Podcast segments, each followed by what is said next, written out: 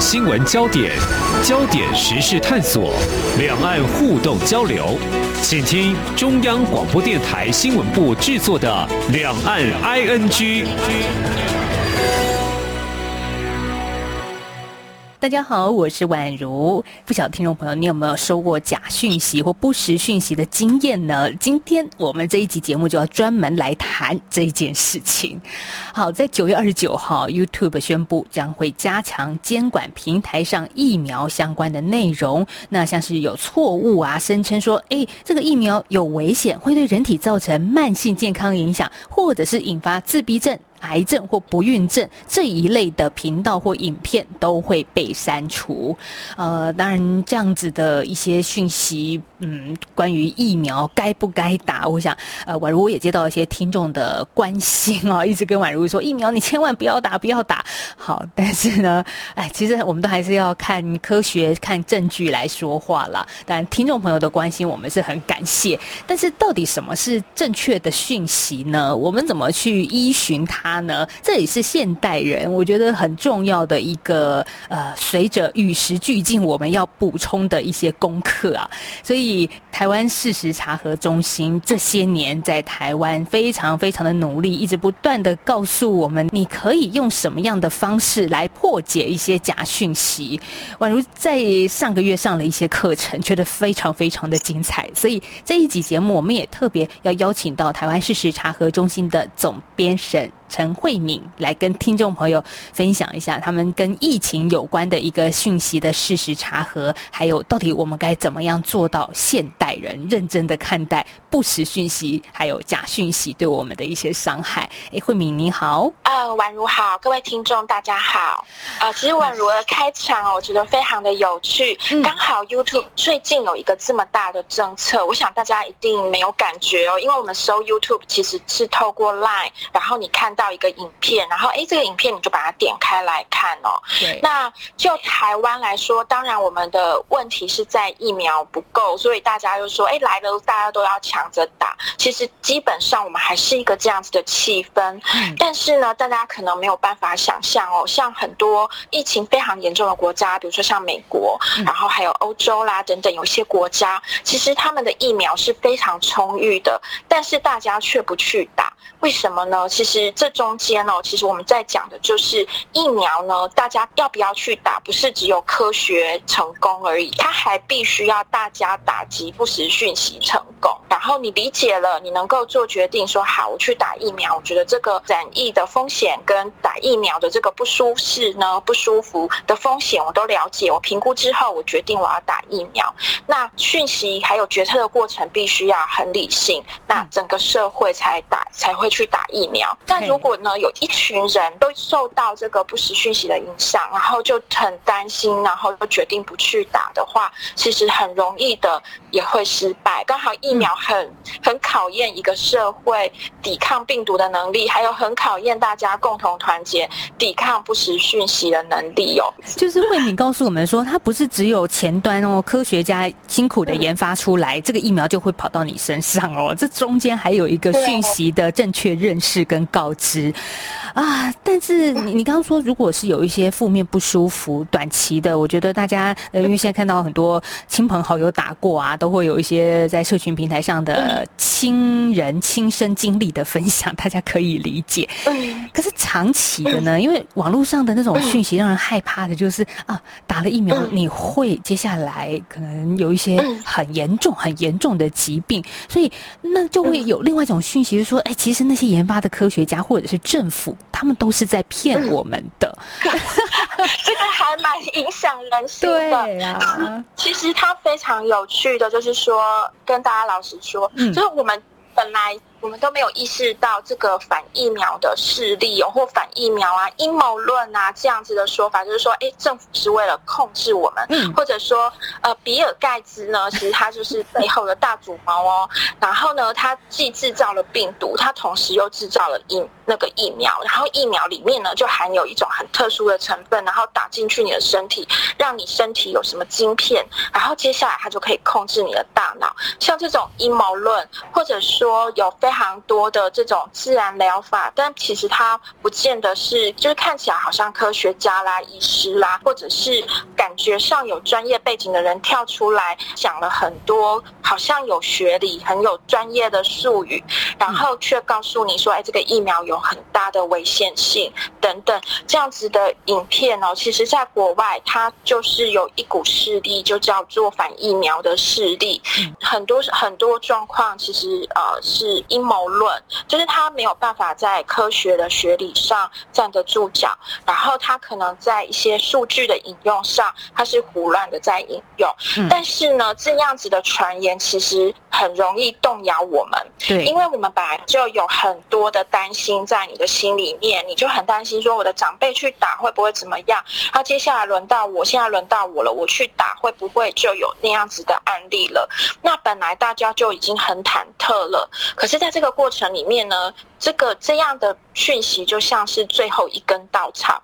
他就决定说好，既然那么可怕，就是忽然就来了一个这讯息，就就决定说，那我暂时先观望一下好了。嗯、这种其实我们遇到就是有有读者哦这样子来回跟我们回应，其实还蛮常见的。那台湾的话，其实我们自己感觉就是因为最近是疫情不紧张了，所以大家就看。感觉上就会受到这种反疫苗的传言在发酵哦，就会影响到大家。但是前一阵子疫情很紧张，五月到七月很紧张的时候，其实大家都抢着打。对，那当时呢，流传的又是另外一种很有趣味的不实讯息哦。他可能是说，呃，那你因为会有会可能会有不舒服啊，那我们怎么样？去避免这个不舒服，那这些避免的方法可能就是错误的讯息，比如说，呃，因为打 AZ 嘛，那 AZ 可能有罕见的血栓这样子的副作用，那因为大家会担心，所以可能有个传言就是说，哦、你如果要打针的话，你不要，你要靠近心脏远一点的部位，就不会有血栓。那其实它完全在学理上都没有根据哦，有的人就会受到这样不实讯息的影响，去体育馆打疫苗的时候。坚持在众目睽睽之下，要求要打屁股这样子，因为 屁股离心脏远一点。是我有看到这个讯息，然后最后有医生站出来辟谣，就是告诉大家这个真的是不实的一个传言啦。是，但是大家怎么说呢？就是也我我完全可以理解哦，因为大家太紧张了，太焦虑，说那万一有血栓怎么办？那如果有人告诉你说，哎，喝白喝白醋可以避免血栓，然后。吃什么维他命 C 可以，然后呃手叉腰可以，啊、嗯嗯嗯，这样子就是一大堆给你一些建议的时候啊，你就很容易说，就很容易的接受了，因为你就感觉哎，我做了这些事安心一点。那其实有时候在疫情里面的不实讯息就是这样子的一个作用哦，它因为你的焦虑在那边，所以传言就打的就能够打中你的焦虑，然后去让你做一些事情。对。如果你觉得看到一些东西真的很扯的话，其实可以上一下台湾事实查核中心的网站，因为他们有一群查核记者，可以很快速而且很专业的告诉你这件事情，其实可能在网络上已经开始传了，然后它真实的状况是什么。我记得在疫情开始，今年台湾的五月份紧张的时候啊，有一些传言很可怕、很耸动，譬如说。台湾的医院太平间已经收不下这么多患者了，只能把病患遗体丢在河里，这些都是假讯息。但是为什么会有这些假讯息？它要扰乱我们什么呢？呃，我觉得其实这也是我们今天开始要请慧明讲一下。进入重点源头了，在国际上有一个叫做新冠病毒事实联盟，那台湾事实查核中心更是一个这个联盟的重要推手。二零二零年一月二十三号，武汉宣布封城之前，就有包含台湾在内的许多国际上的这些事实查核中心的国家参与了新冠病毒协力计划。一开始，因为当时这个讯息片段的从中国出来，没有人知道中国真的发生了什么事。难道 SARS 我们很久很久以前那个印象的非典又要开始再度发生了吗？是真是假？我们怎么去判断呢？当时大家都好紧张。我们那时候我记得是过年的时候，大家心情都不是很好，就是每天看，然后一边又开始怀疑说，那这个应该是不是真的？因为其实我们一方面也是不不愿意相信非典又回来了。就是我想宛如的描述已经带大家回到去年的这个时间哦，就是是大家在过年的期间呢，一边过年，然后一边关注。说，哎，这个会不会有一个不知名的肺炎像 SARS？然后同时间。大家开始抢口罩，因为那那几、嗯、那几天的新闻就是啊，什么中南部的口罩工厂没有放假，外面已经大排长龙了。所以莫名其妙的，大家都开始一窝蜂的在抢口罩，那他就越缺，大家就越焦虑哦。嗯、那呃，其实当时呢，我们就有发生一个在国际上的事情，就是台湾其实我们很自豪的，就是我们在一月一号的时候，其实政府就开始登机去检查，就是担心说武汉。那边有不知名的肺炎，所以我们就开始就是从武汉直航回来的包机，我们就登机直航。那接下来呢，就是当然台湾政府是第一个，就是跟 WHO 说，哎，这个可能有传染性哦，是不是应该要注意？有这样子的一个说法。那就台湾事实查核中心呢，我们不是官方的单位哦，我们是一个民间的公民社会的组织，那就像媒体一样有独立性。那我们是在其实呃是在大概一月二十一号的时候哦，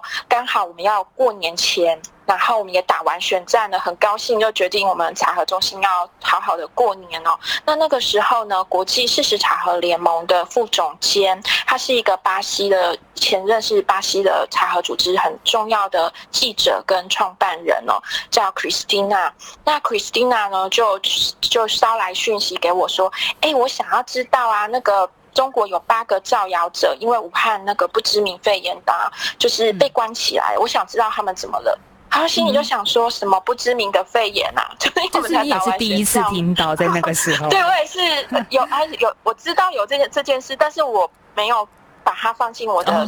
脑袋里面。嗯、然后想说，天哪，中国常常有人被抓，你去关心这八个被抓？嗯，嗯，好吧，那我来帮你关心一下。后来我就跟他一起合写这个新闻给整个事实查核组织哦。那我一边在。在跑新闻，就一边在收集资料，在跟他一起共笔的写新闻的过程里面呢，就当天哦，我们要新闻要发表要成稿的那一天，武汉宣布封城了，这样子。二零二零年一月二十三号，武汉对武汉就半夜宣布封城，然后十点开始，所以大家半夜就跑光，就开始外逃哦。嗯，那我会知道说，因为我自己是跑中国新闻。出身就是记者出来的记者，那我会知道说，诶，当我在查资料的时候，发现当年的 SARS 其实是在珠三角，而且当年呢有很国际记者去整个踢爆整个呃，就是 SARS 其实已经开始蔓延了，所以后来。呃，北京的当局就下来派人下来，整个控制疫情哦。但是呢，如果我们对比当年的状况，这个假设也跟 SARS 一样的严重，但是整个地理环境不一样，它是在武汉，然后呢又是春运的开始。那你可以想象说，如果它是一个疫情，又在一个中国有四通八达。交通非常便利的一个符咒哦，会有多么的严重？就政治上呢，其实整个国际记者、国际媒体其实被封锁的很严重。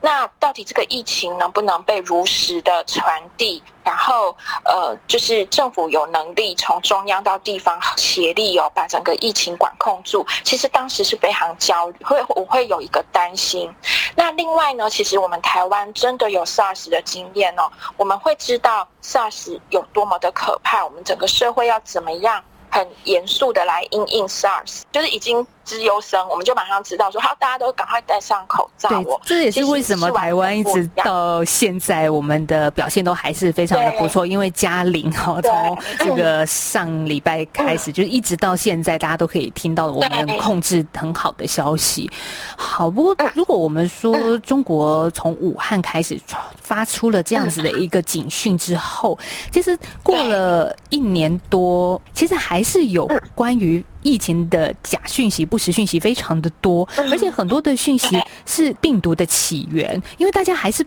不太明了这到底是怎么来的，发生了什么事，但是在哪里，我们并不一定是说，诶是要清算，而是说我们要了解它，然后才能够在医疗以后在科学上对症下药嘛。那所以在这个刚刚过去九月八号，中国的官媒环球网有一个讯息，而且我看到这个标题很耸动，哎，说到新冠病毒真正源自哪里？问号，这家公司总裁分析美国冠状病毒专利抛出重磅炸弹。其实有时候现在看到这个标题哦，第一个当然很多人可能会觉得好奇，就会点进去了。那第二个就觉得什么啊？这重磅炸弹是不是又是那种钓鱼网站要我们这个点进去增加它的点击量？那但是你又看到，哎，它是中国的官媒耶，环球网所发布的消息，这代表什么意思呢？对，基本上哦，就是呃呃，从从去年到现在，大概一开始也许对台湾社会来说有很多健康类啊、偏方类这样子的传言，但是从去年大概三月之后，就是大概武汉也底定，就是比较稳呃，能够控制疫情哦，其实我们就能够从感从。就开始感觉，从去年一直到现在，一直都会有跟病毒起源相关的不实讯息的传言。嗯、那这个传言呢，比较像是，其实中国其实有很大的国际社会舆论的压力，然后也会有内部哦要做政治救责，就是诶，到底哪一个官方、哪一个层级的官员哦，要为我们这个事件负责呢？当然就会有内部就责的压力。所以我们一直看到一个一个。不实讯息的主题哦，就是说哦，这个病毒呢不是从武汉出来的，这个病毒其实是早就在美国、早就在日本、早就在意大利。对，我都看过呀，真的 有有。那你是在那个，你是在那个讯息传播圈里面？没有，其实我刚开始看第一秒，我觉得我会有一点。愧疚，不好意思，就是说，因为真的，我一开始真的就以为它是源自于中国，然后我以为可能要挂号，因为我们的讯息就是很很阶段性的。但是你就会发现，其实我们一开始是错怪了来自中国武汉，其实是来自什么？你刚刚讲那些西方国家，而且是有些还是阴谋论，就是西方国家故意要让中国蒙上这一层阴影的。对 对，这这都是大问题啦。所以来，我们赶快辟谣一下。对，甚至他有一个基调是说。全世界都欠中国一个道歉哦，因为中国是唯一就是最诚实宣布我有疫情，然后就很勇敢面对，我们应该是一个世界的英雄，就是有点呃，去年大概就定调是这样，嗯、那到。今年其实这个系列它就越来越仔细，就是从一开始，也许宛如看到的都还是比较简单，就是一种移花接木啊，或者说把一个人国际呃什么意大利总理的说法，他就把它扭曲啦，然后可能呃日本朝日电视台的一个新闻报道，他就把它下一个中文的标题去误解它的意思啦，然后来讲说，哎，病毒是早就从其他国家来，但是呢，这样子的。论述跟传言就越来越精致化，就是要你要破解的话，其实是比较难的。但是我们就花了很多心力来看哦。那最近我们的确就发布了呃两则查核报告，都是跟这个病毒起源又相关。那当然也跟现在这个病毒起源就变成中国跟美国，还有比如说像澳洲有在就责中国啦，就是这种国际之间的很激烈的。就是政治的交锋、外交的交锋有关。那我们破解的这一则很好玩哦，他就直接讲说，呃，实际上这个病，呃，他他有他有一则就是想说，哦，这个美国其实去年就有申请一些专利了。那从这些专利来看哦，他其实 SARS 早就是他研发的 SARS，他制造的，然后他就去申请专利，然后所以他疫苗的动作才那么快嘛。呃，COVID-19 也是哦。那我们就实际的去看、去检视这个传。传言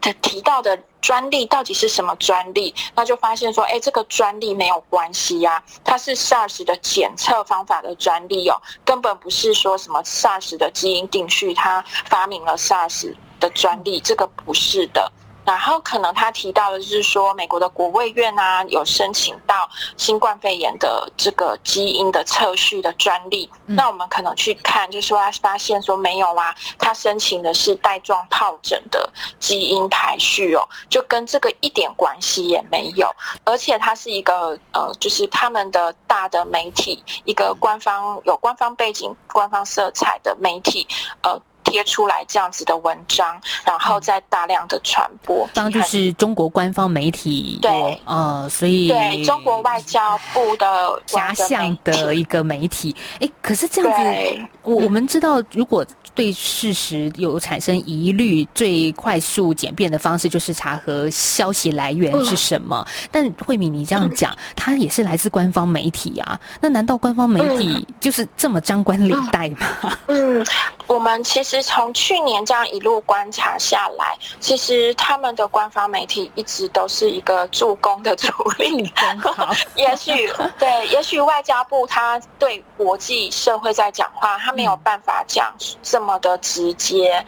但是呢，他可能讲一些很含混，或是他点名，但是我们就会接下来同时间呢，我们就会在官媒看到相关的论述。那同时，也许在社群平台上就会有更武断，或者是更错误的，呃，一些更细节的资讯。是错误的讯息，他就也会助攻这样子。像另外一个很有趣的例子是，他用了就呃，在网络上我们就看到，他想要连接美国有一个德堡，就是德特里特堡，他是在他们的一个军事基地这样子。那他就说呢，这个日本。七三幺部队，他在二战的时候做了很多化学战嘛，还蛮残忍可怕的。那他就说，这个七三幺部队的人呢，其实在二战以后，他就去了德堡，然后就把他们的整个整个 know how 跟技术哦，就传递给美国。然后呢，美国的话呢，他就呃，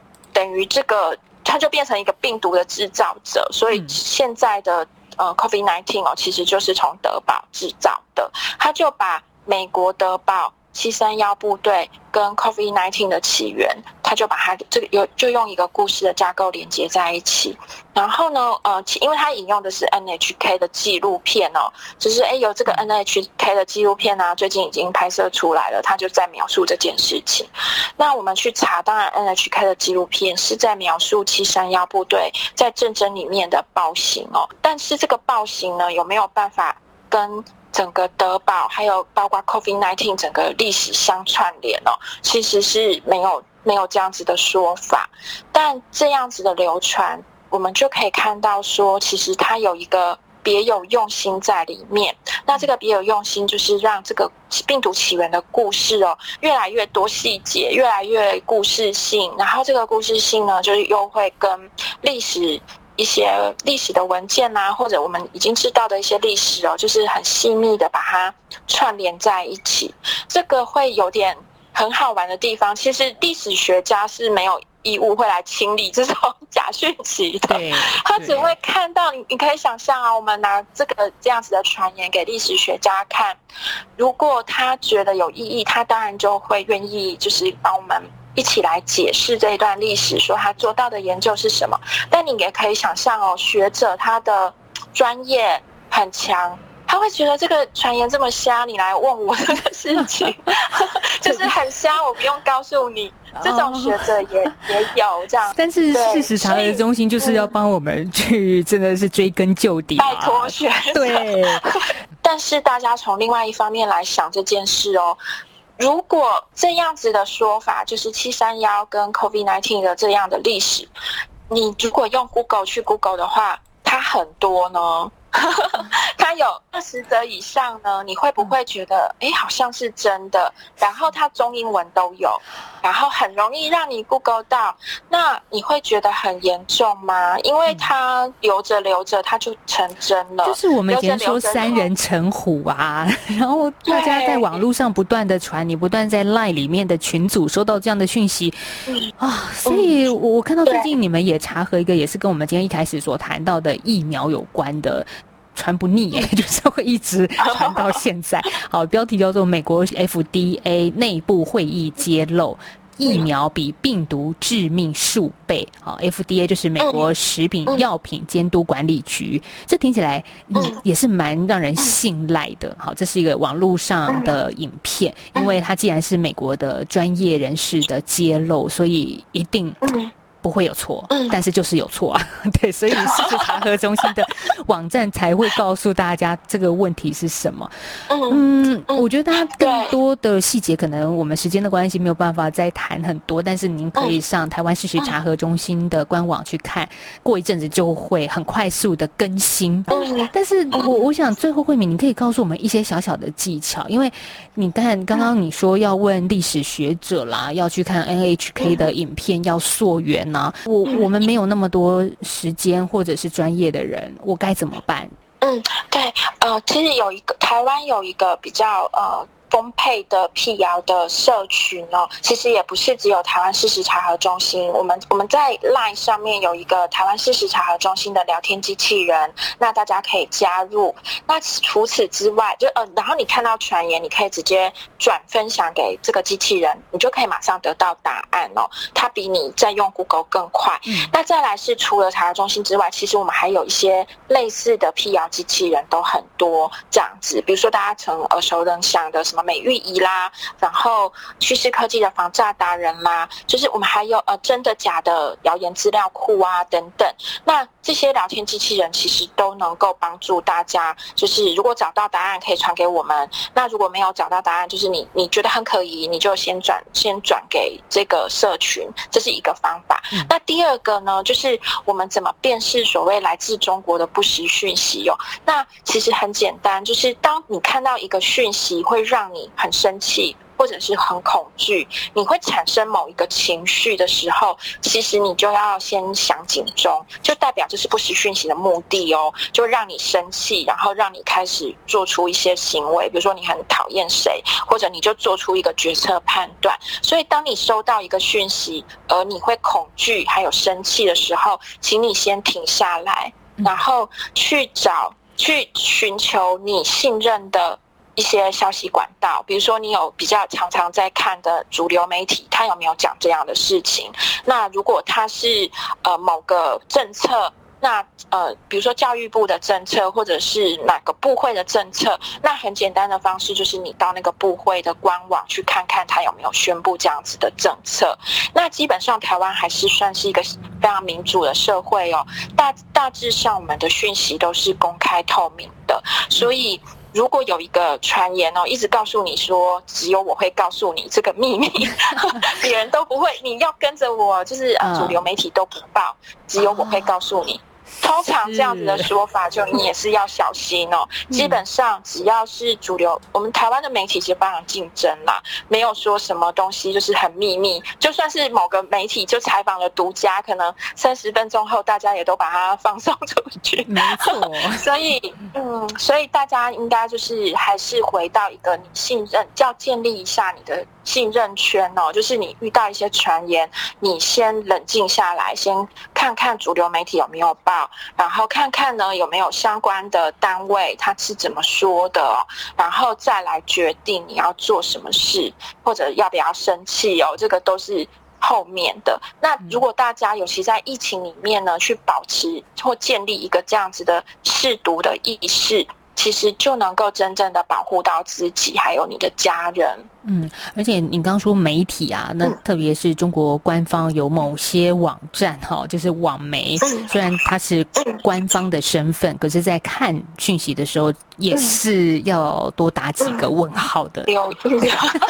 对对，就是其实媒体就跟我们吃的东西一样啦，就是说，哎，这个这个我们吃的东西哦，它是哪里出来的？哪一家餐厅出来，还是哪一个店出来的？那那家店很不卫生啊。常常出状况，其实你就知道它有食安问题，你不要去买，或者是你去买买的时候你要小心哦，你要知道说它就是一个有问题的店这样子，就跟我们吃的东西一样。所以看读讯息哦，你也要看说，哎，这个是哪一个媒体报的？那如果都是一些中国的媒体，其实我们当然第一个就要想起一个警钟哦，就是哎，这个是有特定立场的媒体，那他讲的东西我都要过滤一下，或是我都要想一下，或我查查一下会比较安全这样子。嗯，我觉得很棒的是台湾事实查核中心，它不是。独家好，就是他不会把这一些方法归为己有，他会很热情的跟所有的听众朋友分享。